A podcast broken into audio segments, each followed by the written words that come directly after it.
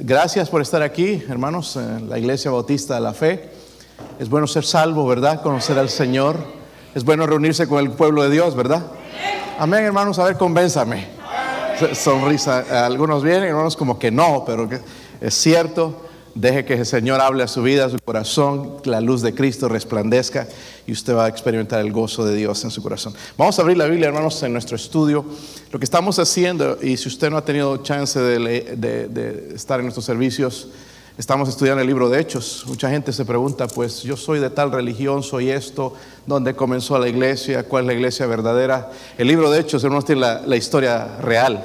Y estamos estudiando todo el consejo de Dios todo el consejo de Dios, viendo, hermanos, doctrinas, es un libro de doctrinas. Lastimosamente le pusieron en nuestras Biblias, lo tradujeron el libro de los Hechos de los Apóstoles. En realidad, hermanos, esto debería ser titulado Hechos del Espíritu Santo. Hechos del Espíritu Santo. Vamos a ponernos de pie, hermanos, vamos a ir al capítulo 8, versículo 5. Al 25. Yo leo el 5, ustedes leen el 6 y todos juntos leemos en el versículo 25. ¿Sí están listos? Mucha, mucha televisión o qué pasó ayer? Este, falta de fuerza hoy, hermanos, falta de café. Hay que venir más temprano a tomar el café entonces que preparan aquí los hermanos. Está bien fuerte, ¿verdad? Para despertarnos. Versículo 5 dice, entonces Felipe descendiendo a la ciudad de Samaria les predicaba a quién? A Cristo. Amén.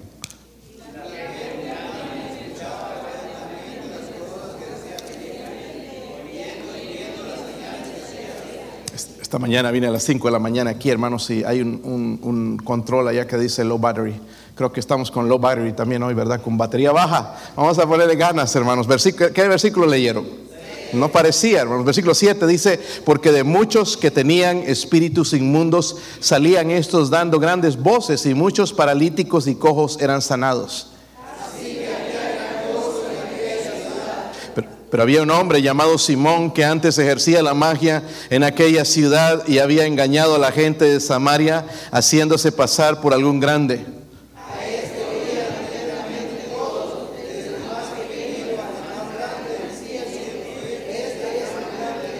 Y le estaban atentos porque con sus artes mágicas les había engañado mucho tiempo.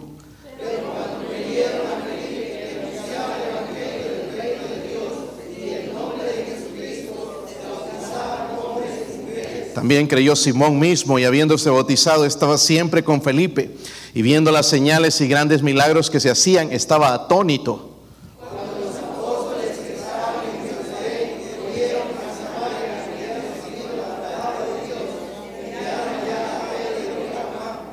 los cuales habían venido oraron por ellos para que recibiesen el Espíritu Santo.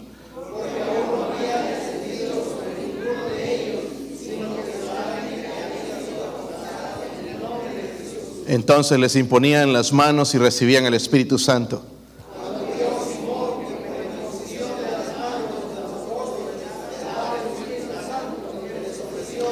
Diciendo, dame también a mí este poder para que cualquiera a quien yo impusiere las manos reciba el Espíritu Santo.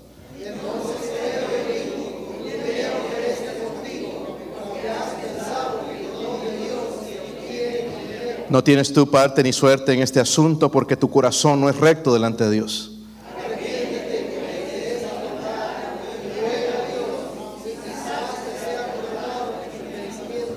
Porque en él de amargura y en prisión de maldad veo que estás.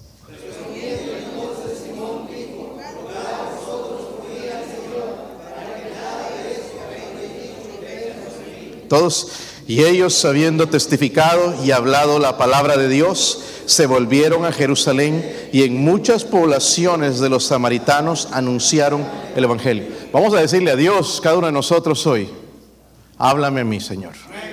No venga aquí, hermanos, y se aburra y no escuche. Dios tiene algo para usted. Dios le va a recordar este día en la eternidad. So, ponga atención y dígale, Señor, háblame a mí. Abra su corazón y Dios le va a hablar. Padre, ¿podría ayudar, Señor, a este siervo inútil, Dios mío, a predicar su palabra? Con el poder, la autoridad del cielo, Señor. Ruego, Señor, que usted me ayude a predicar, Señor, su palabra con verdad, Dios mío. Señor, con poder también, Dios mío. Ruego, Señor, por su presencia, sobre todo en este lugar, Dios mío. Y que el Espíritu Santo esté convenciéndonos convirtiendo si hay alguien sin Cristo, Señor.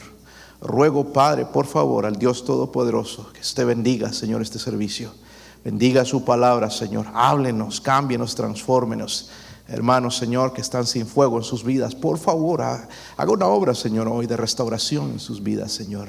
Se lo ruego, se lo pido en el nombre de Jesucristo. Amén. Pueden sentarse, hermanos, pueden sentarse.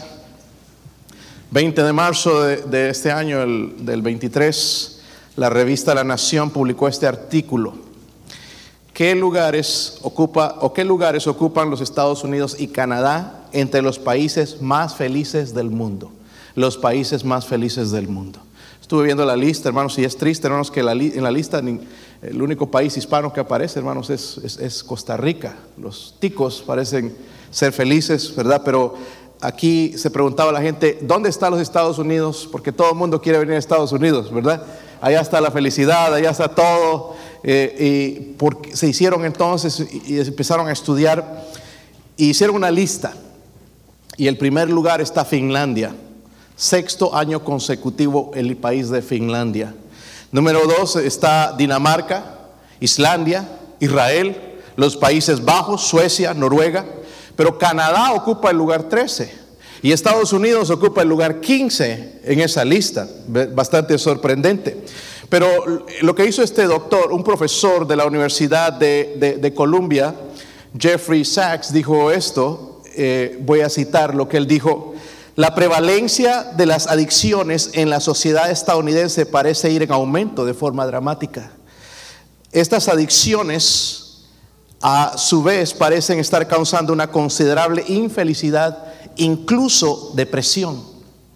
También añadió este profesor, dice, comportamientos adictivos como el juego, las redes sociales, eh, habló de los ah, videojuegos, las compras, alimentos poco saludables, junk food, el ejercicio, la falta de ejercicio, los comportamientos sexuales de riesgo o inmoralidad, entre otros, pueden llegar ser compulsivos y los individuos los persiguen hasta el exceso, a pesar de, de ser conscientes de su naturaleza nociva para ellos mismos y para quienes los rodean. So, él atribuyó esta falta de felicidad en los Estados Unidos y por qué está en ese lugar a estas cosas, hablando de adicciones y de redes sociales y muchas de estas cosas, hermanos, que lo que traen más bien es infelicidad, incluso depresión. Ahora, ¿qué trae alegría a una ciudad? Porque aquí vemos, hermanos, una ciudad con gran gozo. No dice, dice gozo, dice con gran gozo en aquella ciudad. Había, dice, gran gozo. ¿En qué ciudad? En Samaria. Amén. En Samaria. Díganlo conmigo, hermanos, algunos siguen durmiendo. Samaria, había gran gozo en ese lugar de Samaria. Ahora, ¿qué provocó ese gozo? Porque no era una ciudad super, sumamente eh, eh, eh, próspera, era una ciudad normal, ¿verdad? Y dice que llegó gozo en ese lugar. ¿Qué fue lo que provocó? Por lo que leímos, hermanos, lo que provocó ese gozo fue el Evangelio. Díganlo conmigo, el Evangelio, las buenas noticias. ¿Cuántos quieren escuchar buenas noticias? No prendan el la mayoría no quieren. Entonces prendan el televisor y hay puras malas noticias. Que esto y que el otro y que ataques y que aquí, que allá. Pero el Evangelio son buenas noticias. La Biblia, hermanos, trae buenas noticias, no malas noticias buenas noticias, un mensaje de esperanza. Eh, a propósito, el cristianismo es la única religión, por decirlo así, en el mundo que tiene esperanza. Las demás no, estás listo.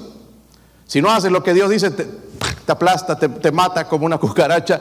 Pero el Evangelio, hermanos, son buenas noticias, buenas noticias. Y Pablo describió el Evangelio diciendo esto, hermanos, en Romanos 1.16, no me avergüenzo del Evangelio porque es poder de Dios para salvación al judío, a todo aquel que cree, dice, al judío primeramente y también al griego. Dice que es poder de Dios. Nosotros queremos ir y salvar a la gente con palabras, con acciones, y dice que el, el Evangelio tiene poder para salvar.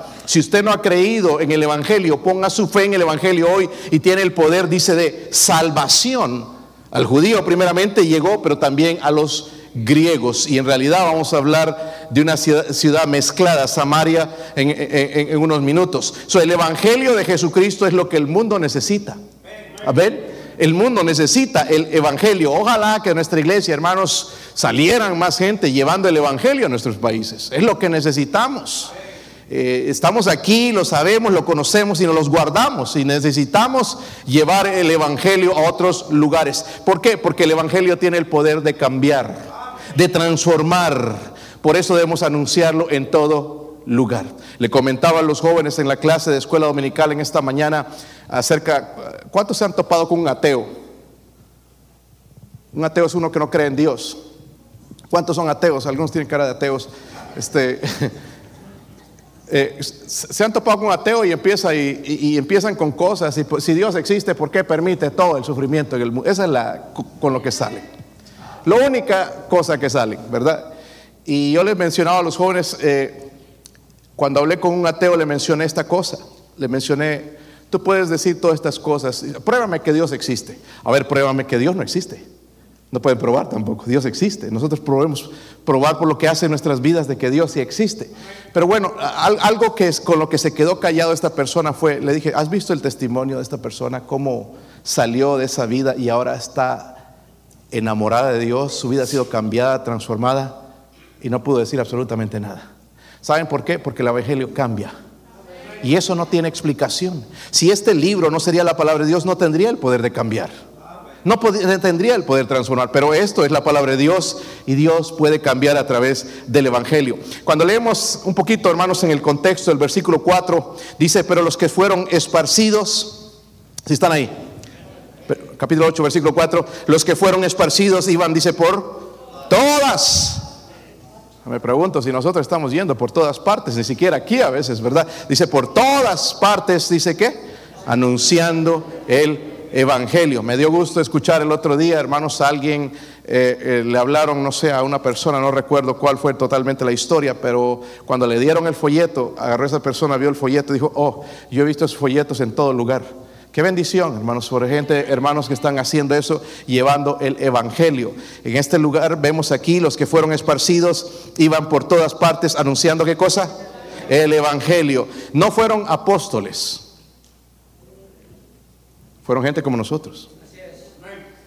Usted diría, para eso le pagan al pastor, este es trabajo de la iglesia. ¿Sí o no? Dice, fueron esparcidos estos cristianos por, todo, por Samaria, por Judea, ¿verdad? Se había dado la gran comisión de ir a Jerusalén, Samaria, Judea y hasta lo último de la tierra y no lo estaban cumpliendo. Entonces Dios envió una persecución. Y dice, por todas partes anunciando qué cosa. El Evangelio. Hay gente que todavía no puede predicar el Evangelio. La gente no va a ser salva por medio de una ilustración, hermanos. La gente salva con la palabra de Dios. El Evangelio dice que tiene poder de salvación. Si no hay evangelismo, hermanos, porque dijimos el evangelismo, el evangelio es necesario. Pero si no, no somos cristianos evangelistas, pronto nos vamos a enfriar. Y tú te preguntas, es que no hay fuego, es que no hay esta actividad, es que no hay esto. No, si tú eres un cristiano que está evangelizando, siempre te vas a mantener en fuego. No importa lo que venga, no venga, lo que digan, lo que hagan, vas a mantenerte en fuego por Dios. Es como Dios dijo, recibiréis poder cuando haya venido sobre vosotros el Espíritu Santo y me seréis testigos. ¿Para qué quieres el poder si no testificas? Nos apagamos ¿Verdad? Me gustó escuchar hoy en, nuestra oración con los hermanos de los testimonios que han tenido en estos días. Qué bendición por eso. De, llevar el evangelio. El, evangelio. evangelismo, hermanos, es la sangre de la iglesia. Amén. ¿Sabían que sus carros tienen aceite? ¿Corren con aceite? Sí, ¿verdad? Algunos no saben, ¿verdad? ¿Con qué correrán? No, pongo gasolina nomás. Yo eh, tenía un hermano que le ponía, bueno, él recién vino, el primer carrito que tuvo y no sabía cómo mantener su carrito, pero todos los días le echaba aceite. Y, una vez abrió ahí el capó, eh, este, ¿cómo se llama? El hood, ¿cómo se llama? El cofre, cofre se llama. ok, el cofre, abrió el cofre y, está todo, hermano, lleno de aceite, ni se veía el motor chorreando todo el aceite. Él pensaba que era como la gasolina, había que ponerle todo el tiempo, pero el aceite se pone cada cuánto. Y algunos que queman más, ¿verdad? Los carritos viejos. Hermanas, por si acaso llevan aceite los carros, ¿verdad? No es aceite de cocina, es un aceite diferente, ¿verdad? Y no vaya a tratar de ponerle allá donde le pone la gasolina, pero sí funcionan con aceite. Es la vida del motor, ¿verdad? No le pongas aceite y tu carro se va a quedar por ahí y se va a arruinar. Si nosotros, nuestro poder, en la Biblia el Espíritu Santo se compara con el aceite, pero no aceite de un carro, ¿verdad? Si nosotros, hermanos, no testificamos, perdemos el poder. Y es como que andamos como esos carros, sin aceite. Tarde o temprano nos quedamos por ahí trancados, ¿verdad? Eh, necesitamos es la sangre de la iglesia. Y el cristianismo, hermanos, que no testifica, que no es evangelista, va a caer en esa ortodoxia muerta. Que la mayoría de iglesias están, vienen, cantan y todo, ya se saben el orden, ya se saben vestir, todo como cristiano, todo, pero es mecánicamente, no hay fuego, no hay pasión por Cristo, no hay amor por las almas, no hay amor entre hermanos. Está muerto. So, nuestro deber es proclamar el Evangelio. Dígalo conmigo, proclamar el Evangelio, no convertir a la gente. Lastimosamente hay iglesias que malentienden esto y creen que ellos pueden convertir a la gente y no es así. El Evangelio se proclama y Dios es el que salva. Yo no puedo salvar a una persona, el Espíritu Santo tiene que salvar a una persona. Amén, hermanos. Y, estoy con la culpa de personas a las cuales yo he hecho hacer una oración y jamás ha pasado nada en sus vidas. Y vamos a ver el ejemplo, hermanos, aquí en una historia en la Biblia, porque le pasó a los apóstoles también. Les pasó a ellos, nos ha pasado a nosotros. ¿Por qué? Porque creemos, ay, que es que quiero dar la noticia de que alguien recibió a Cristo y realmente no, no ha habido una transformación, un cambio en su vida. El Espíritu Santo es el que transforma las vidas. So, el Evangelio tiene poder para cambiar. Amén. ¿Están de acuerdo? Poder para cambiar, hermanos, por eso debemos anunciarlo por todas partes. Si tiene poder para cambiar a los borrachos, a los drogadictos, a los mentirosos, a los infieles, a los engañadores, a los malos esposos, a las malas esposas, debemos proclamar el Evangelio. Debemos, es nuestro deber proclamar el Evangelio. vamos a ver las cuatro verdades aquí en este pasaje aplicarlo a, la necesidad de nuestra vida, hermanos, hoy. Miren el versículo 5 otra vez. Si están ahí. Dice entonces, ¿quién? Felipe. ¿Vinieron Felipe o no hoy? Felipe, descendiendo a la ciudad. No, ustedes no vieron Felipe, vinieron infelipes. Entonces Felipe, descendiendo a la ciudad de Samaria, les predicaba a quién? Cristo. Hay gente que te va y te toca la puerta y no sabe ni qué están diciendo. No tienen mensaje. Pero Felipe sí tenía un mensaje, Cristo. Amén. Con el mensaje que voy a ir a las casas es Cristo. No atacar la religión de alguien, sino Cristo. Amén. Hay cristianos que han cometido ese error. Ay, es que esto y el otro y que eso es del diablo y aquí. No, no, no. Fueron a predicar a... El Cristo es el que cambia. Es el que transforma. Dice Felipe descendiendo a la ciudad de Samaria les predicaba a Cristo y la gente unánime que hacían. Así como ustedes, miren, estaban escuchando atentamente las cosas que decía Felipe, oyendo y viendo las señales que hacía. Porque de muchos que tenían espíritus inmundos salían estos dando grandes voces y muchos paralíticos y cojos eran sanados, así que había gran gozo en aquella ciudad. Primeramente, la primera lección, el campo nuevo para el Evangelio. Felipe era un helenista, sí, pero estaba en Jerusalén, ¿verdad? Y fueron esparcidos, dice la Biblia. Y las primeras palabras en el versículo 5 son ¿qué? Son dos. Entonces, ¿qué? Felipe. Felipe. Este no es el apóstol Felipe. Este es el diácono Felipe. ¿Recuerdan que la semana pasada hablamos de Esteban? Este es el diácono Felipe. ¿Ok? Era aquel, hermanos, que estaba sirviendo las mesas al principio. Miren el capítulo 6. Pidieron, hermanos, a hombres, buscad, dice, hermanos, entre vosotros siete varones de buen testimonio, llenos del Espíritu Santo y de sabiduría, a quienes encarguemos este trabajo. ¿Cuál trabajo? Servir las, las mesas. Recuerden que las viudas estaban quejando y había una división ahí. Entonces los apóstoles hicieron correctamente. Busque siete hermanos para cada día. Hermanos que sirvan a las viudas. Las viudas, hermanos, no eran como las viudas hoy. Pueden recibir ayuda del gobierno. Ellas quedaban desamparadas y había que ayudarlas. No podían conseguir ni trabajo. Entonces había que ayudarlas. Y, y versículo 5 dice, agradó la propuesta a toda la multitud y eligieron a Esteban. Hablamos de Esteban varón lleno de fe del Espíritu Santo, y luego a quién? Felipe. Son los únicos diáconos que se menciona, ¿verdad? O sea, haciendo señales. Eran hombres que empezaron sirviendo las mesas, hermanita, mire aquí le traigo, le vengo a servir, hermanita, ¿qué más quieres? Te puedo orar por ti, hermana, y las hermanas allá contándole sus problemas y ellos escuchando, ayudando, haciendo su obra, y Dios los fue usando, llevando a otro nivel, al nivel, hermanos, de predicar el Evangelio. Quizás se encontraban con una ancianita que le iban a servir y no conocía a Jesús. Déjeme hablarle de Jesucristo. Y fue creciendo y Dios fue confiándoles más. Y mire, ya Dios los está usando haciendo grandes señales. Eran hombres, hermanos, pues servir mesas, pero al igual que Esteban dice que eran buen testimonio. Este es esto es lo que un, un cristiano debe tener, buen testimonio. Qué triste, hermanos, que le digan a uno, ah, es que no conoce a ese hermano. Sin vergüenza, doble cara. Cristiano debe tener buen testimonio. Amén. Me ha tocado a veces, hermanos, que ah, ah, hay, hermanos que me están ayudando y están doble vida. Y, lo engañan a uno, pero no engañan a Dios. Eh, recuerden, había uno también doble vida con Jesús, se llamaba Judas Iscariote.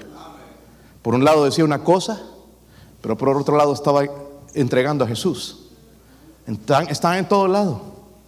Pero un cristiano debe tener buen testimonio. Cuando tiene buen testimonio, entonces va a poder ser lleno del Espíritu Santo. ¿Están conmigo? ¿Quieres ser lleno del Espíritu Santo? Buen testimonio. Pero eso empieza en la familia.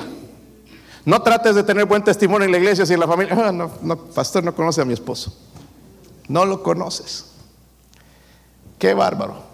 O al revés, porque puede ser la esposa también.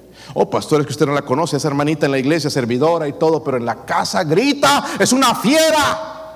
Todo el vecindario sabe cuando está enojada. Necesitamos buen testimonio. Creemos ser llenos del Espíritu Santo porque usamos lenguaje cristiano y eso no es así. buen testimonio, lleno del Espíritu Santo y luego de... Ese fue, hermanos, eh, miren el capítulo 8, versículo 1. Recuerden, Saulo, el que es Pablo después, se va a convertir a Cristo también, un religioso, un fariseo. Dice, luego, y Saulo consentía en, su muerte, la muerte de quién? De Esteban. En aquel día hubo gran qué? ¿Hubo qué, hermanos? Gran persecución contra quién? Contra la iglesia. La persecución ha sido a través de los años. Dice en Jerusalén y todos fueron esparcidos por las tierras de Judea y de Samaria. Okay. Fueron esparcidos, dice la Biblia, fue uno de los eh, obligados a huir de Jerusalén por la persecución. Quizás estaba cómodo en Jerusalén, pero le obligó el Señor, no, tú vas a ir a, vas a, ir a Samaria, van a llevar el, Evangelio. Luego en el versículo 5, mire lo que dice ahí. Si están ahí. Entonces Felipe dice, descendiendo a la ciudad de Samaria les predicaba qué? Recuerden, los judíos rechazaron a Jesús, pero los gentiles estaban recibiendo a Jesús, estaban recibiendo la salvación.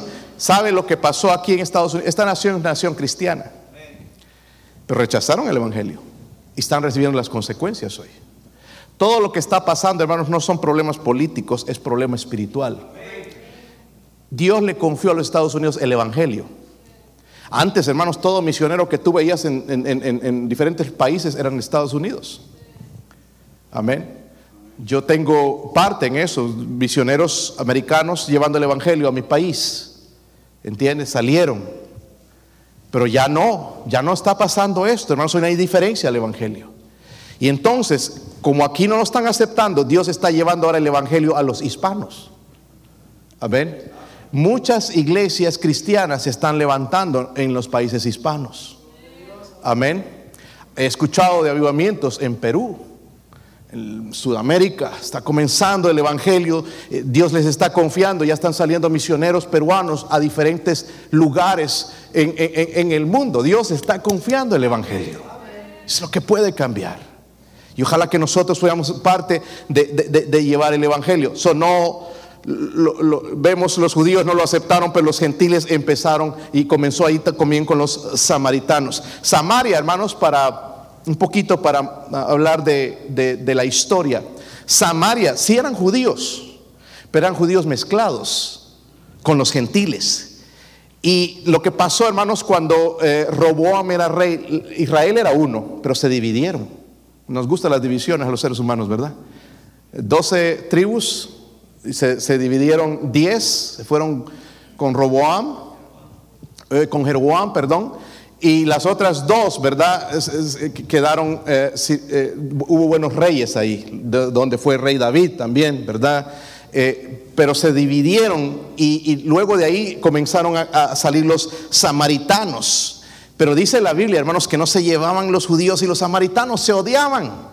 Los judíos odiaban a los samaritanos, odiaban porque los consideraban mestizos y, que corrompían la adoración al Dios verdadero porque tenían idolatría o habían cambiado un poco la religión y entonces los odiaban. No había comunicación con ellos. Pero saben que el Señor no tenía prejuicios contra eso. Él quería que toda la gente sea salva. El versículo 6 dice, y la gente unánime escuchaba atentamente las cosas que decía quién.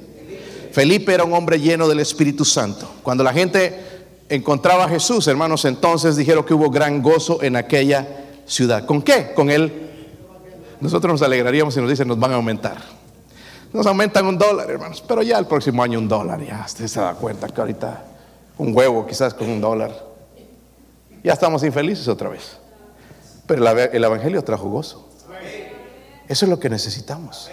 Necesitamos predicarlo. Pero pastor, yo no sé cómo se hace. Allá hay folletos solamente tu testimonio de lo que Dios ha hecho en tu vida. Es que mis, mis parientes son así, son religiosos, no quieren escuchar. Pídele a Dios y se van a convertir. Se van a convertir. Dios, la palabra de Dios dice no retorna vacía. O sí, va a regresar para juicio o para convertir también, ¿verdad? Jesús les dice a sus discípulos en, en, Juan 4:35, les dice, alzad vuestros ojos y mirad los campos porque ya están blancos para la ciega. No está hablando de la señora ciega, sino de cegar. Campos blancos no son algodonales. Campos blancos son almas. Dice, los campos están blancos. Donde estamos, hermano, los campos están blancos. Ayer andaba por eh, Oak Ridge, eh, bueno, ando por, por todo lado, pero todo lado, hermanos, son campos blancos. No hay un lugar donde se puede decir, este lugar está evangelizado. Dios nos está trayendo incluso más gente los campos están blancos, no tenemos excusa, ¿verdad? Dice, los campos están blancos, le dice a los discípulos y nos dice a nosotros, dice, ya están blancos para los ciegas, para que alguien vaya, lleve el Evangelio y ellos se conviertan. Estamos rodeados, hermanos, de campos blancos. El Evangelio tiene poder, amén. Por eso debemos anunciarlo. Debemos anunciarlo en todo lugar. Vimos el campo nuevo, Samaria. Vamos a hablar en otra lección aquí en el versículo 9. Miren el versículo 9. Dice, pero había un hombre llamado, ¿qué? Simón, que antes ejercía la magia en aquella ciudad y había engañado a la gente de Samaria haciéndose pasar por algún grande.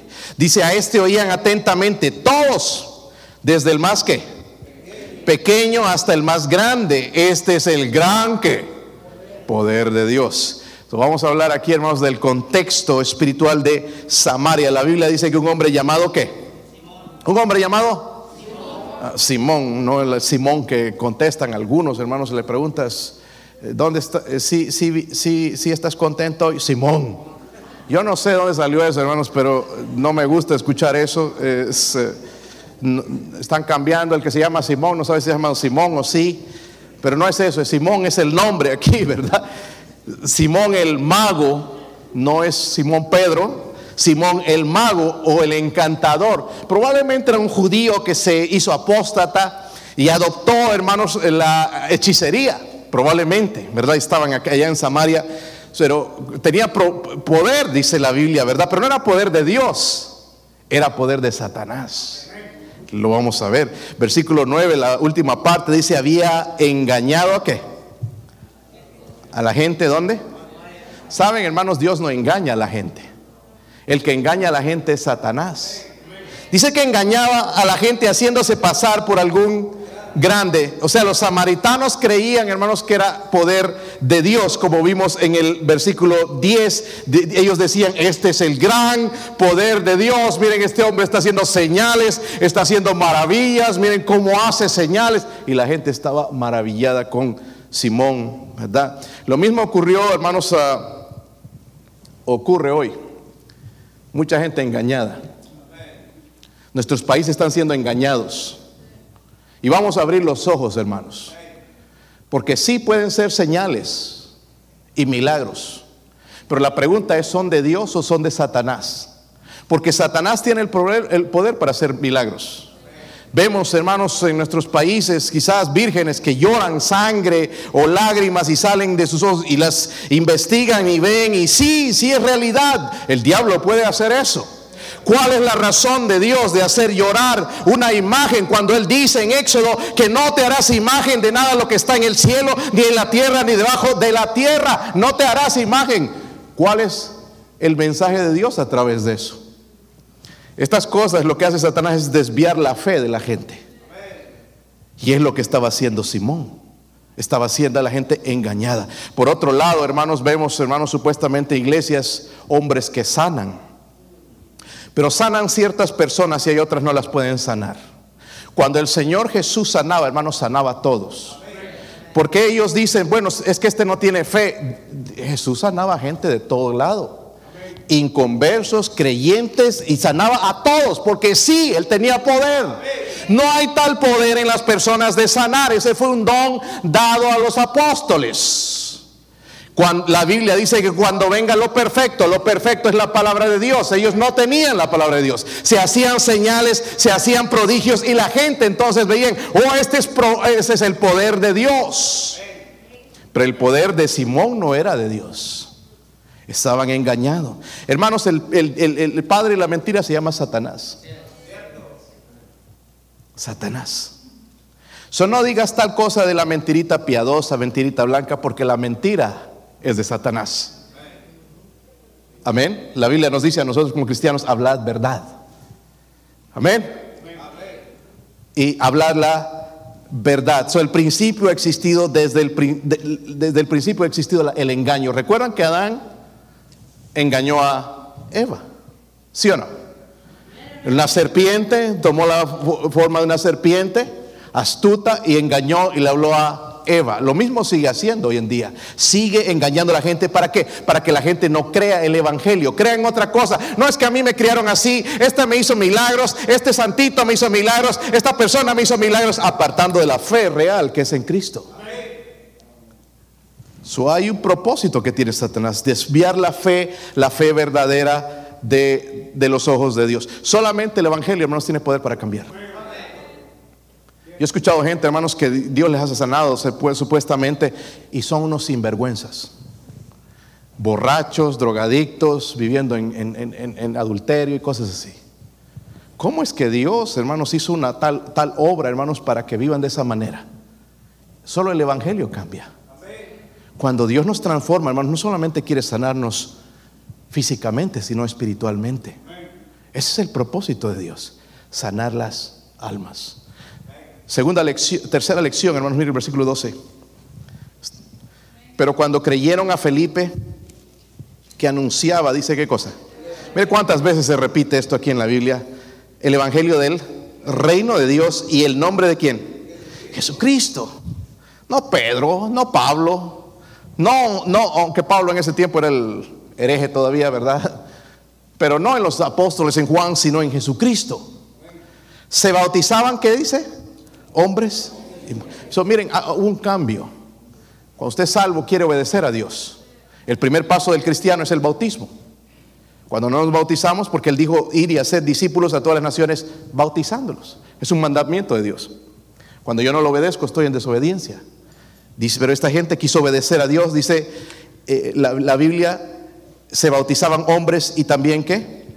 Mujeres. Se bautizaban mujeres. También creyó Simón mismo y habiendo sido bautizado estaba siempre con Felipe y viendo las señales y grandes milagros que hacían estaba qué? Atónito. Cuando los apóstoles que estaban en Jerusalén oyeron que Samaria había recibido la palabra de Dios, enviaron allá a Pedro y a Juan, los cuales habiendo venido oraron por, eh, ellos para que recibiesen el Espíritu hay mucho debate en cuanto a eso. Hay gente que dice que pones las, manos y vas a recibir el Espíritu Santo. Te- tenemos que estudiar un poco la palabra de Dios para interpretarla correctamente. La Biblia dice en Romanos que el que no tiene el Espíritu Santo no es de Dios. Si no tienes el Espíritu Santo quiere decir que no te has convertido. Lo que pasó probablemente esta gente sí respondió a la invitación, pero no fueron salvos. Y vinieron los apóstoles y tocaron el asunto más, ¿verdad? Más delicadamente. Y si esta gente ya, ah, ya entendemos. Si queremos ser salvos también. Y recibieron el Espíritu Santo. ¿Está conmigo, hermanos? Recibieron el Espíritu Santo. Versículo 14. ah, dice, perdón, 15. 16, ¿verdad? Porque aún no había descendido sobre ninguno de ellos, sino que solamente habían sido bautizados en el nombre de Jesús. Entonces les imponían las manos y recibían el Espíritu Santo. Eh, La tercera lección es esta, el contraste entre el poder del mal y el poder de Dios. Los que previamente habían sido engañados por Simón y sus artes mágicas, ahora creyeron lo que Felipe predicaba, ¿verdad? Se convirtieron. Ahora tenían un nuevo Dios. ¿Quién era su Dios? Jesucristo. No era Simón, era Jesucristo. No era al, Dios de Simón, sino Jesucristo. Y Jesucristo, hermanos, eh, eh, estaba transformando vidas. Versículo 12 dice, se bautizaban hombres y mujeres. So, miren, hermanos, el Evangelio llegó a los supersticiosos. Los samaritanos eran supersticiosos. Eran gente, hermanos, que creían en los horóscopos, en las brujas, en los rosarios, en cosas así, ¿verdad? Pero a través de este diácono lleno del Espíritu Santo, el evangelista Felipe, escucharon que en Jesucristo hay salvación, que se conviertan de sus malos caminos, que se arrepientan y se entreguen a Cristo y iban a ser cambiados y transformados. Cuando hicieron, se arrepintieron, creyeron en Cristo, fueron salvos y fueron transformados por el poder de Dios. Se volvieron, hermanos, de esa vida de brujería a Cristo.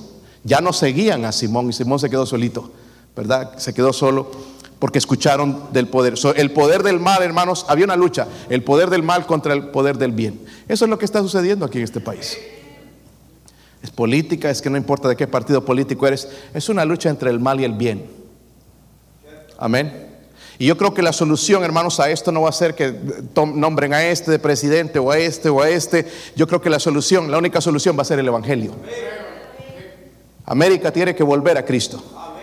El Evangelio, a sus raíces, a lo que lo bendijo en el, en el pasado, volver a Cristo. Y eso es lo que necesita no solamente los Estados Unidos, sino nuestros países. Se bautizaban, dice, hombres y mujeres. Pero miren el versículo 13. Versículo 13. Sí lo tienen. Dice, también creyó quién? Simón mismo. Mira, hasta ahí está todo bien la cosa. Y habiéndose que, oh, mejor todavía se bautizó este hombre. Bautizado estaba siempre con Felipe. No solamente eso, no solo creyó, no solamente se bautizó, sino que ahora era amigo de Felipe. El evangelista anda- andaba detrás de Felipe y viendo, dice, las señales y grandes milagros que hacían, estaba, dice, atónito, atónito. Fue convencido por los milagros, nunca convertido por la fe. Hay gente que puede creer los milagros, pero no en la fe que salva, la fe salvadora, Jesucristo. Si es interesante, hermano, Simón cumplió todo el ritual ex- externo, todo lo externo. Profesó creer, pero no experimentó la fe salvadora. Fue bautizado, llegó a ser amigo de Felipe, y con esto lo que quiero decir, hermanos, es esto. Que convertirse en cristiano no es con un acto externo. No, no te conviertes viniendo al altar. No te conviertes levantando la mano. No te conviertes, hermanos, firmando una tarjeta. No te conviertes haciendo una oración preparada. No te conviertes siendo bautizado. Hacer una oración preparada, hermanos, no salva. No salva. Eso es una experiencia religiosa, no es hablar en lenguas o tener una visión, una experiencia que tuve y algo y sentí una cosa. Eso no es salvación. Pueden suceder esas cosas, pero no son la salvación. Y vemos aquí, hermanos, porque Simón era un incrédulo, pero se entró en la iglesia, ¿verdad? Dice que creyó, fue bautizado y era amigo de... Es decir, estaba dentro de la iglesia. Saben, nuestras iglesias se han debilitado, hermanos, justamente por estas cosas. Gente que no ha sido regenerada. Jesús le dijo a Nicodemo, el que no naciere de nuevo no puede ver el reino de Dios. Necesitamos nacer de nuevo y necesitamos comparar un nacimiento normal de una criatura con el nacimiento espiritual. Ambos traen dolor. primeramente, el bebé trae dolor a la madre.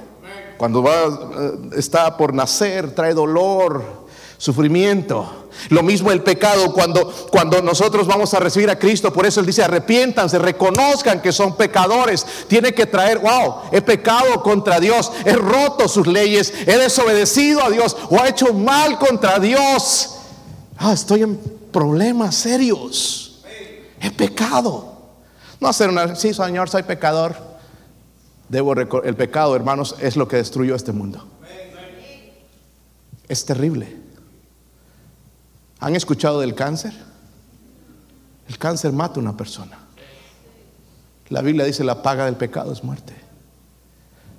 El pecado nos mata, destruye.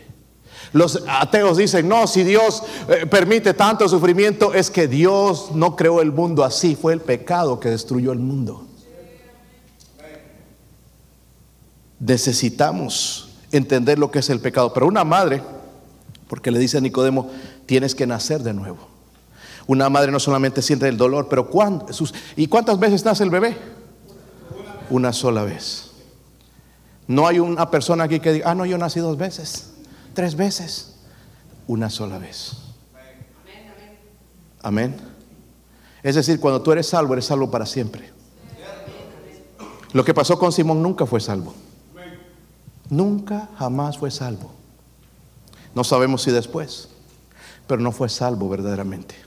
Luego, hermanos, la, madre, pues cuando ya ha sufrido el dolor y todo eso, nace el bebé una sola vez, luego hay gozo. ¡Wow! Agarrar a su criatura, qué bendición, mire mi hijo, tiene mis ojos, se parece a mí o se parece al papá, mire qué feo nació. y hay gozo, se olvida del dolor. Lo mismo cuando recibes a Cristo. Al principio el dolor por el pecado, pero después una vez que has nacido de nuevo, hay gozo. Soy salvo. Ahora sí hay paz. Ya he hecho la paz con Dios. Me perdonó mis pecados. Ahora tengo comunión con Él. Yo sé que Él está conmigo. Yo sé que Él me escucha. ¿Por qué? Porque has nacido de nuevo. El Evangelio, hermanos, tiene poder para cambiar. Por eso debemos anunciarlo a todo, en todo lugar. Versículo 18, la última lección, dice ahí, cuando vio Simón que por la imposición de manos de los apóstoles se, daba el Espíritu Santo, les ofreció que... Miren, hasta en el cristianismo sucede eso. Lastimosamente allá en mi país se encuentran lugares donde dice sanidad, pague 100 bolivianos y sale sano. Lo han hecho negocio. Por eso la gente dice, ah, estos cristianos puro sacar dinero, puro negocio y es una farsa, es una mentira. ¿Verdad? Lo que hacen es robarle a la gente. Le ofreció, dinero diciendo, dame también a mí este poder para que cualquiera que yo impusiera las manos reciba el Espíritu Santo. Entonces Pedro le dijo, tu dinero perezca contigo, porque has pensado que el don de Dios se obtiene con dinero. No tienes tu parte ni suerte en este asunto, porque tu corazón no es recto delante de Dios. Mire lo que le va a decir, hermanos. Y este es el punto. ¿Qué le dice? Arrepiéntete. Escúcheme. ¿Se ha arrepentido usted de sus pecados? ¿Por qué siguen haciendo las mismas cosas? Gente bien orgullosa. Si ese es un pecado por el cual murió Cristo. Pero nadie te puede decir nada, no se te puede llamar la atención, nadie le puede llamar la atención a tus hijos. Ese orgullo de que no puedes perdonar a tu hermano o tu hermana porque te hizo algo hace 50 años y no se puede perdonar eso. ¿Cómo es que nos hemos arrepentido? ¿Cómo es que nos hemos arrepentido si saliendo después de un servicio empezamos a murmurar? ¿Que por qué esto aquí en la iglesia? ¿Por qué? Si nos hemos arrepentido, ¿dónde es que nosotros regresamos a los mismos pecados por los cuales murió Cristo? Y Él le dice, arrepiéntete.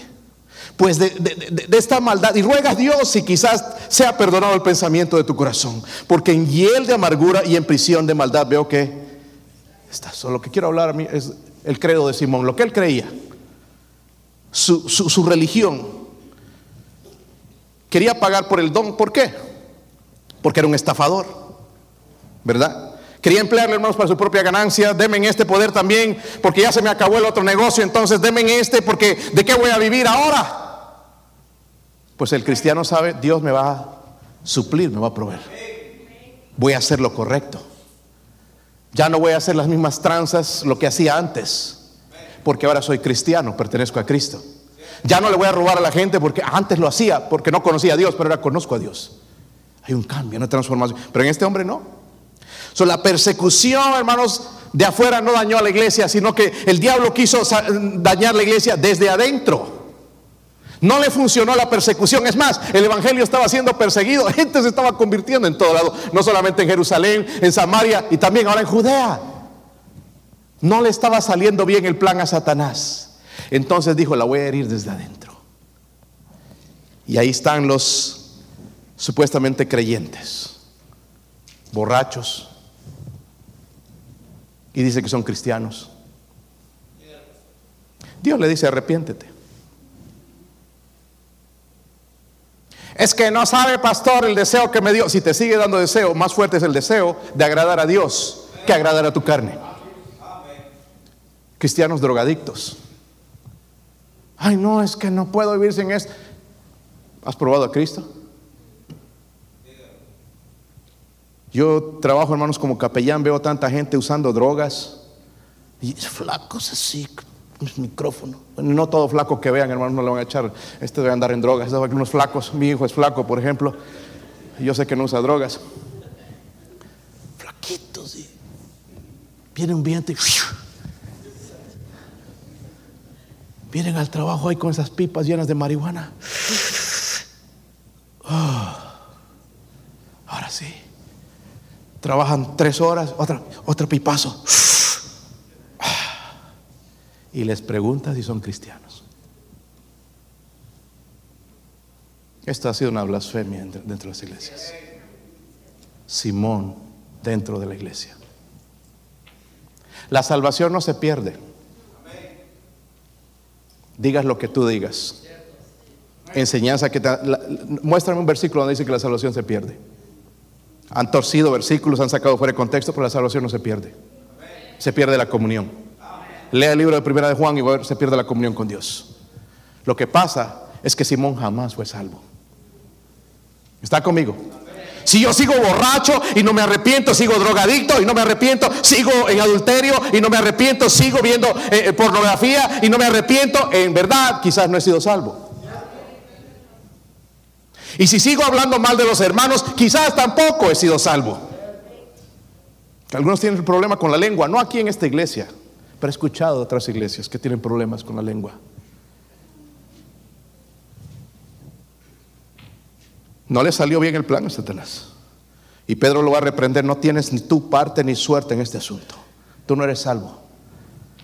Porque tu corazón no es recto delante de Dios. Y yo me imagino, hermanos, al apóstol que lo guió a Simón. Felipe, ¿verdad? deja el mago salvo en la iglesia. Pero después dio decepción. Ha pasado esas cosas.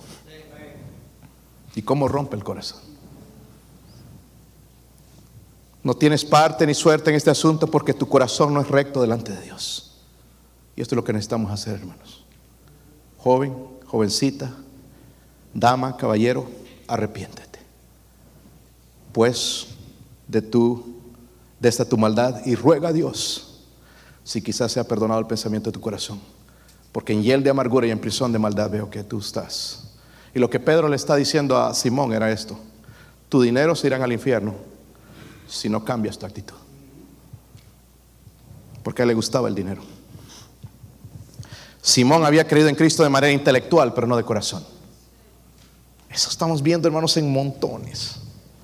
Nos dan informes, hermanos, tanta gente convertida y después vemos, en nuestros países están de caída. Algo está pasando. no estamos dejando que el Evangelio, que el Espíritu Santo salve a la gente. Nosotros le estamos dando algo que nosotros no podemos hacer. Salvar. La tragedia, hermanos, es que Simón pensó que era cristiano. ¿Verdad? Se bautizó. Andaba con Felipe. Le dice, hermano Felipe, oh, mi, hermano Simón. Engañó a todos. ¿Sí o no? Hermano. Y no era hermano. Había dado asentamiento intelectual a Cristo, pero nunca había entregado su vida a Cristo. Era religioso, pero no regenerado. Hay mucha gente religiosa, pero no regenerada. Y como mencionamos, hermanos, Jesús le dijo a Nicodemo, es necesario nacer de nuevo. El que no nace de nuevo no puede entrar al reino de Dios. No puede entrar al reino de Dios. Y dice, no puede entrar al reino de Dios. No importa cuán religioso sea. No importa si te persinas, si tienes una cruz en tu casa, un versículo bíblico, no puede entrar al reino de Dios. Pasó por todas las cosas externas para ser cristiano, pero su corazón no, había cambiado. Hermanos, si muchas personas hoy en la iglesia tienen su fe en el bautismo, la confirmación, la membresía, buenas obras, esa fe nos salva. Ahora, hemos tenido un problema dentro de las iglesias fundamentalistas.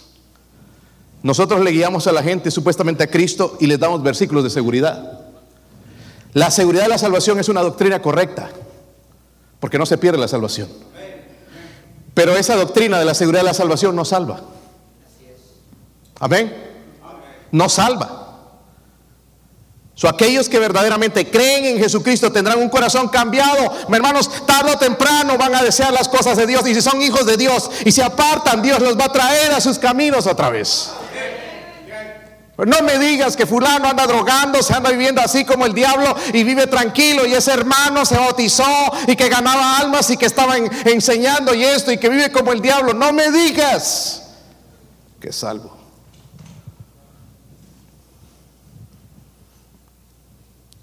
Dejemos que el Espíritu salve las almas. Quizás es uno por aquí que el Espíritu Santo está llamando. Has tenido religión, buena persona, pero eso no salva. Responder al Evangelio, a Jesucristo. Solo les pregunto, ¿eres como Simón el mago? ¿Has creído en Cristo pero no has cambiado tu corazón? ¿Sigues haciendo lo mismo, las mismas cosas y no te arrepientes, no hay remordimiento, no hay nada en tu corazón?